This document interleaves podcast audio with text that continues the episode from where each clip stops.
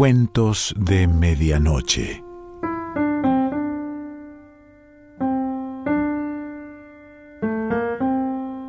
El cuento de hoy se titula Violación en California y pertenece a Francisco Ayala.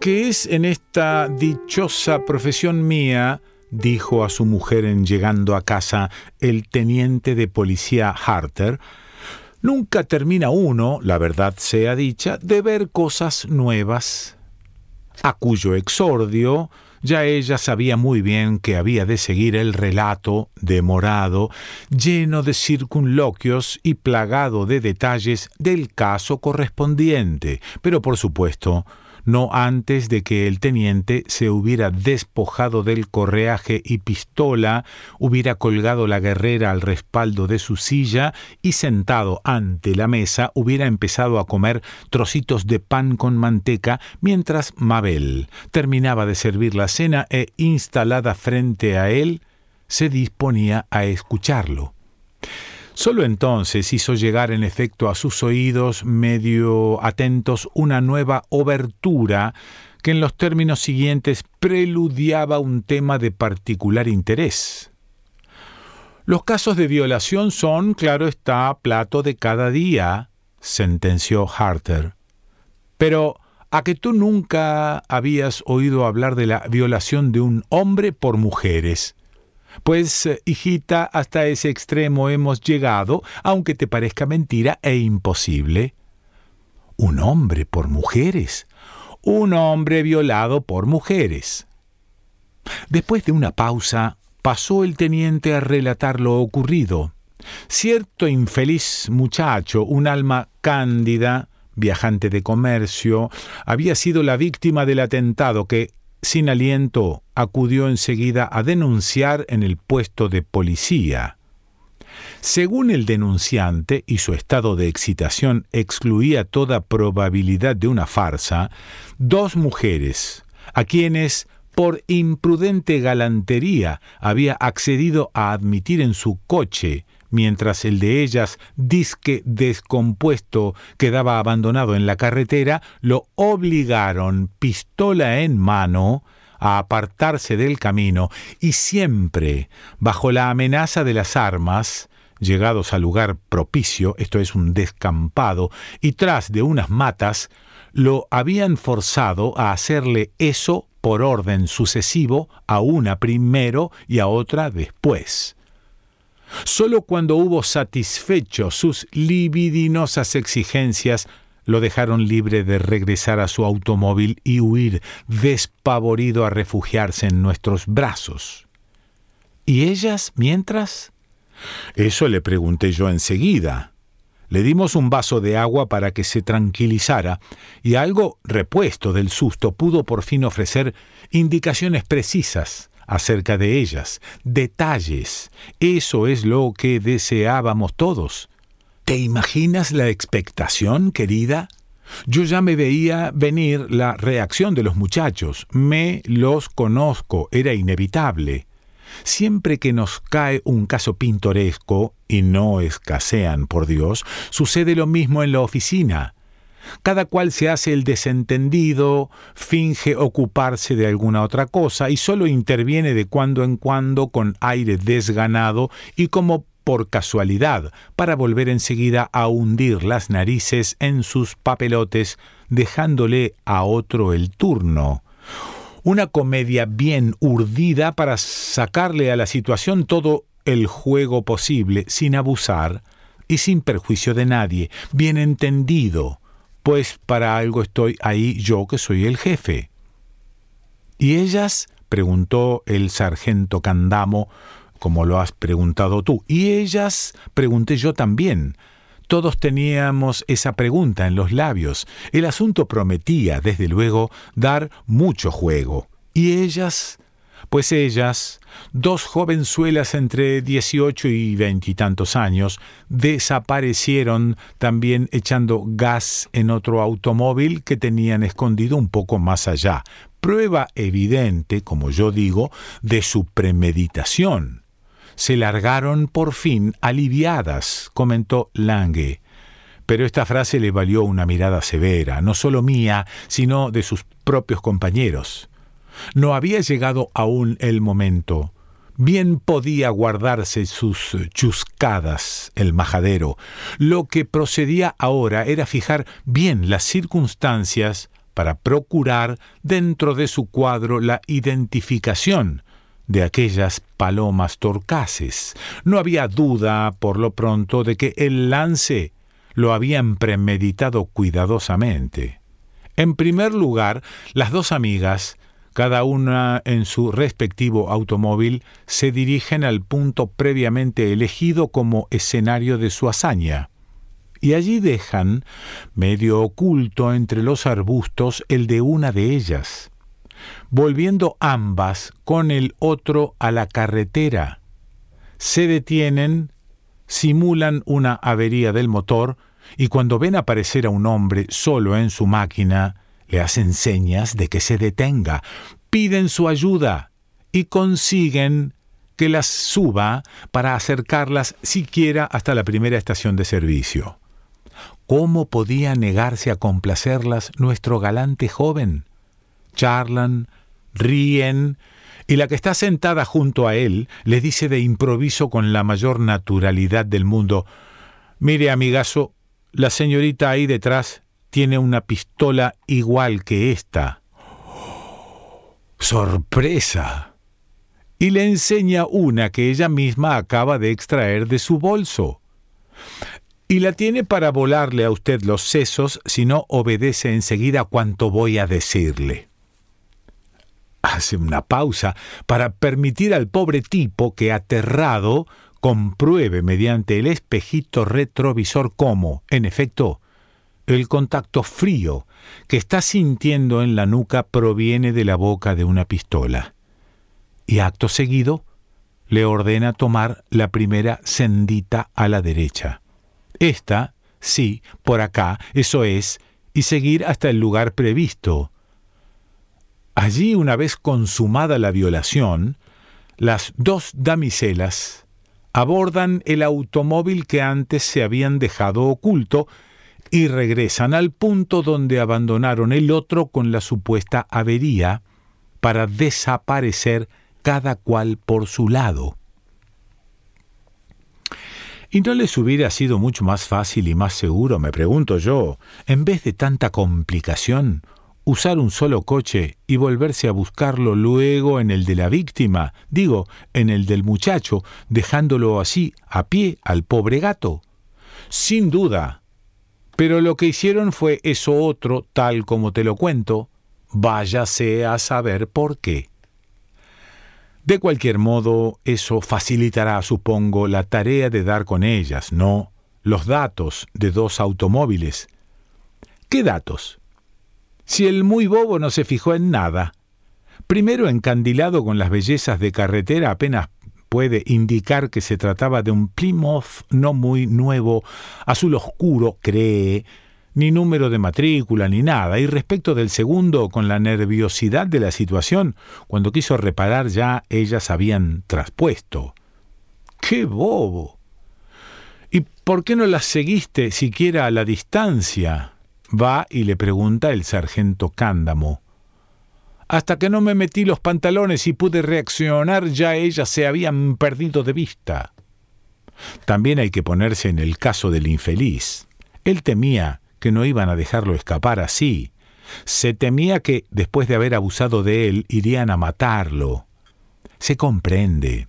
Estaba azorado. En cambio, sí nos ha podido suministrar con bastante exactitud las señas personales de esas forajidas. Sobre este punto, figúrate, los muchachos lo han exprimido como limón. Y tú, que lo permitiste, por la conveniencia del servicio. Podrán ellos haberse regodeado discretamente, no digo que no, pero es lo cierto que a los fines de la investigación cualquier insignificancia resulta en ocasiones inapreciable, nadie sabe. De manera que los dejé estrujar el limón, apurarlo hasta el último detalle, hojas y hojas han llenado con los datos. Ahora, claro, será menester resumirlos para confeccionar un prontuario manejable. Al parecer la que subió al lado suyo, junto al volante, era quien domina y manda. Y también la más bonita de las dos, para su gusto, una rubia pequeñita, muy blanca, ojos azules, y con tal vocecita de nena que cuando, pistola en mano, empezó a darle instrucciones, creyó él al principio que estaba de broma. Menuda broma.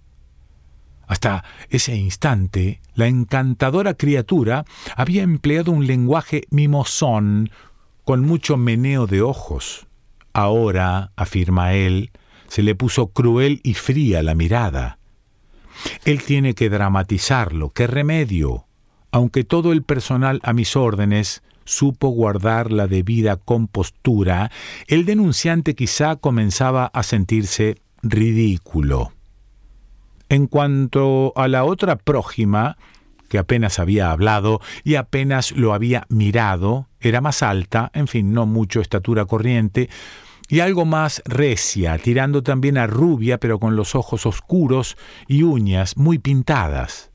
Las dos, más o menos bien vestidas, sin que el imbécil haya sido capaz tampoco de agregar grandes particularidades sobre su vestimenta. ¡Qué imbécil! Hay que ponerse en su pellejo. En realidad, no da la impresión de tonto, ni mucho menos. Es todavía un chiquillo, 24 años. Y como viajante de comercio parece desempeñarse bien.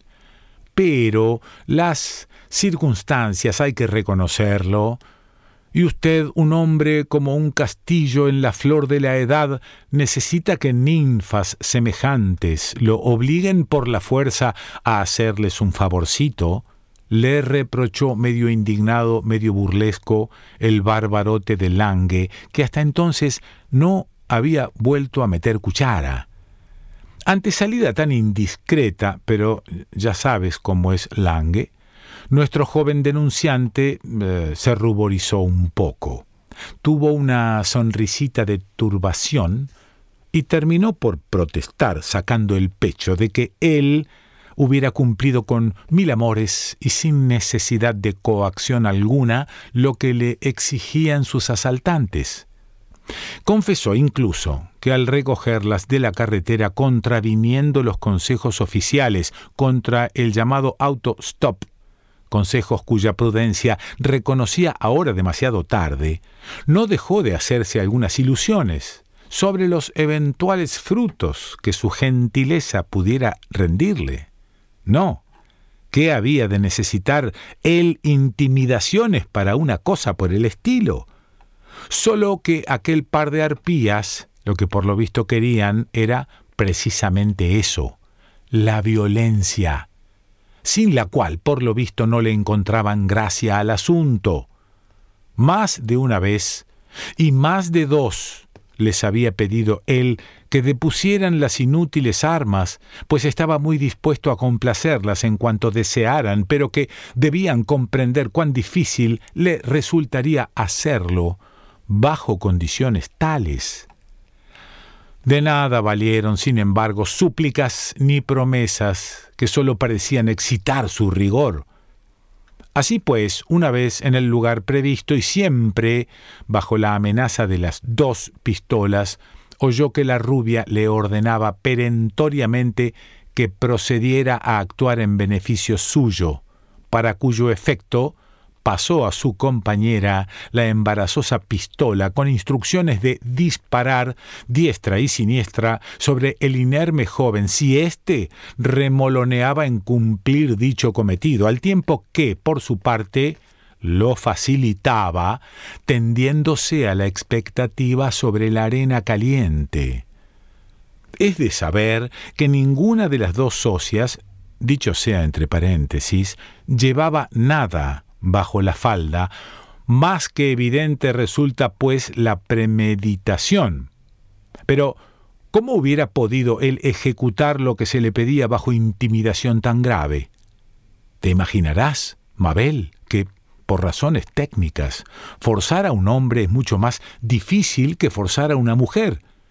Y el pobre muchacho que se apresuró a mostrar sus buenas disposiciones despojándose de la ropa, procuraba ganar tiempo e insistía en convencer a sus raptoras de que, por lo demás, aun con la mejor voluntad del mundo y aunque lo mataran, no conseguiría hacer lo mandado si antes no lo exoneraban del mortal apremio. Hasta que por fin la rubita, alzándose del suelo, desgajó una rama y empezó a golpearle con furia sobre el flojo miembro, mientras que la otra se reía odiosamente. Santo remedio. No hay duda de que el castigo, por triste que resulte admitirlo, hace marchar a los eh, renuentes y perezosos. Ahora, el joven, a la vista estaba, podía responder ya a lo que se esperaba de él y en efecto no dejó de aplicarse con ahínco a la obra, a pesar de que, entre tanto, la otra pájara, insultándolo y llamándole cagón, empezó a propinarle puntapiés y taconazos en el desnudo trasero, de los cuales, afirmó el denunciante, le quedaba todavía el dolor y seguramente la huella. Con eso y todo, fíjate mujer cómo es la gente, aún presume el majadero porque la presunción humana carece de límites, aún alardea y se jacta de sus viriles rendimientos, no obstante lo adverso de la situación, dice él, tanto durante esa primera prueba como en la segunda, cuando, cambiando de papeles, la saciada rubita se hizo cargo de las pistolas para dar ocasión a que su compinche se echara también sobre la arena. Cuando todo se hubo consumado entonces, entonces, declaraba el joven, fue que me entró el verdadero terror. Ahorita me matan, pensé, y lo cierto es que no le faltaban motivos para temerlo. Pero ya ves lo que son las cosas, no ocurrió así. Ellas se marcharon tan tranquilas después de darle las gracias por todo con fina sorna, y él, desgraciado, corrió a refugiarse en los brazos de mamá, es decir, en el puesto de policía, donde apenas sí lograba explicarse cuando, como una tromba, entró por aquellas puertas. ¿Y ahora qué? Ahora habrá que hacer toda clase de diligencias para buscar a las dos tipas. Por supuesto yo no he consentido, ya me conoces, no he permitido ni por un momento que al pobre inocente se le tome el pelo, como empezaban a hacerlo poco a poco los muchachos. No bien hubo soltado hasta el último detalle del lamentable episodio, con preguntas acerca de si en tal ocasión había perdido la virginidad o de qué castigo creía él que merecían sus violadoras. Pero la verdad es que no veo yo lo que pueda adelantar el cuitado con su denuncia, ni qué pensará sacar en limpio de todo esto. Si se las encuentra, y no dudo que daremos con ellas, presentarán su propia versión del asunto, Date cuenta la especie de percantas que han de ser. Afirmarán que todo fue una broma, que él tuvo la culpa, que las pistolas eran de juguete o que no había tales o quién sabe qué. Y la gente cuando se entere no hay duda que va a tomarlo en pura chanza. Pero yo estoy convencido, como te digo, de que cuanto ha contado el muchacho es rigurosamente exacto, y en manera alguna me parece que sea motivo de chanza. No, de ninguna manera, muy al contrario de la mayor preocupación. Encuentro en ello un signo de los tiempos, y un signo demasiado alarmante. Para mí, ¿qué quieres que te diga, Mabel? Eso es todo lo que me faltaba por ver en este mundo, mujeres violando a un hombre. Mabel se quedó callada y luego de un rato dijo a su marido, que parecía absorto en la operación de pelar un durazno sobre el plato vacío ya de su roast beef. ¿Sabes de qué me estoy acordando? Me estoy acordando de lo que ocurrió con las hermanas López allá en Santa Cecilia. ¿Qué hermanas López? ¿Cómo que qué hermanas López? Las López, ¿no te acuerdas? En Santa Cecilia. Mabel era de Santa Cecilia, Nuevo México. Allí la había conocido su futuro marido, el entonces cabo Harter.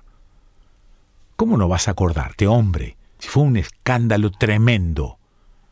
Pero fue ella quien se acordó ahora de que el caso había sucedido durante los años de la guerra, cuando todavía Harter, incorporado a la Marina, estaba peleando en las islas del Pacífico. De todas maneras, raro sería que yo no te lo hubiera referido en alguna carta. Durante aquellas semanas se habló más de eso en Santa Cecilia que de la guerra misma o de cualquier otro asunto. Bueno, poco importa. Lo ocurrido era, en pocas palabras, que a las hermanas López, unas señoritas aburridas, ya tú sabes cómo esas gentes son, les vino la idea para distraer su pesado encierro de llamar por la ventana a Martín, el tonto del pueblo. ¿Tampoco se acordaba Jartes del tonto Martín? Irrisión de cuanto vago.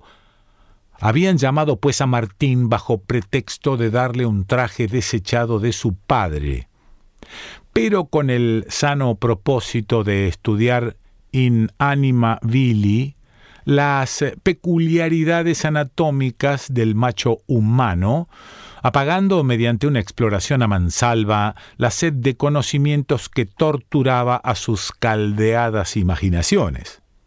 Pero sí, fíese usted de los deficientes mentales.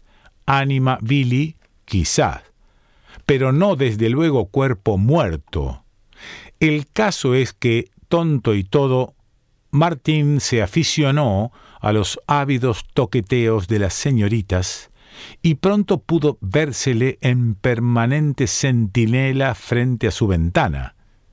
Allí, hilando baba de la mañana a la noche, pasaba el bobo su vida ociosa, impaciente, exigente y nunca satisfecho con platos de comida ni con monedas.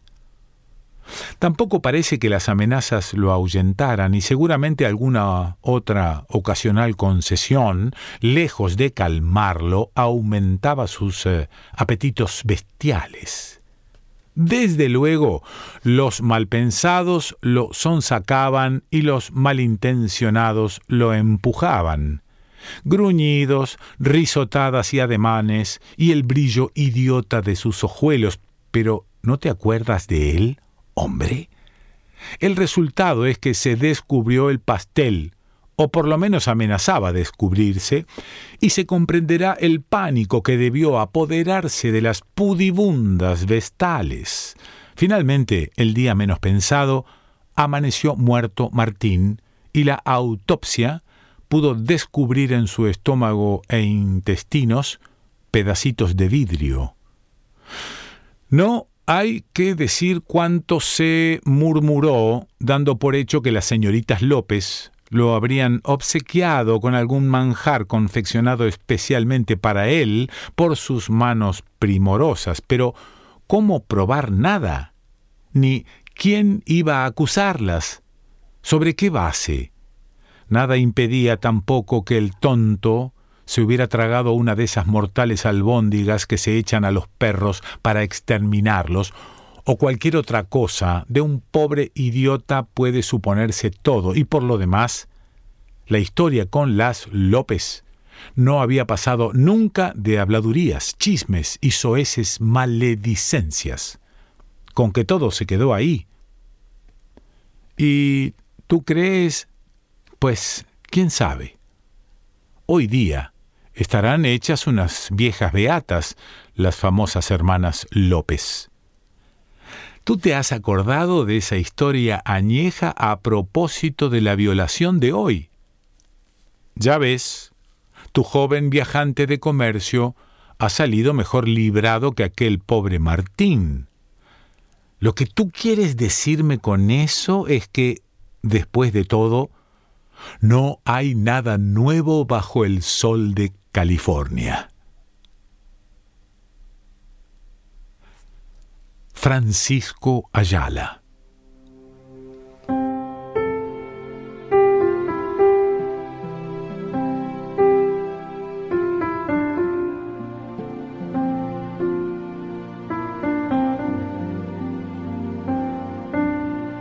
Cuentos de Medianoche.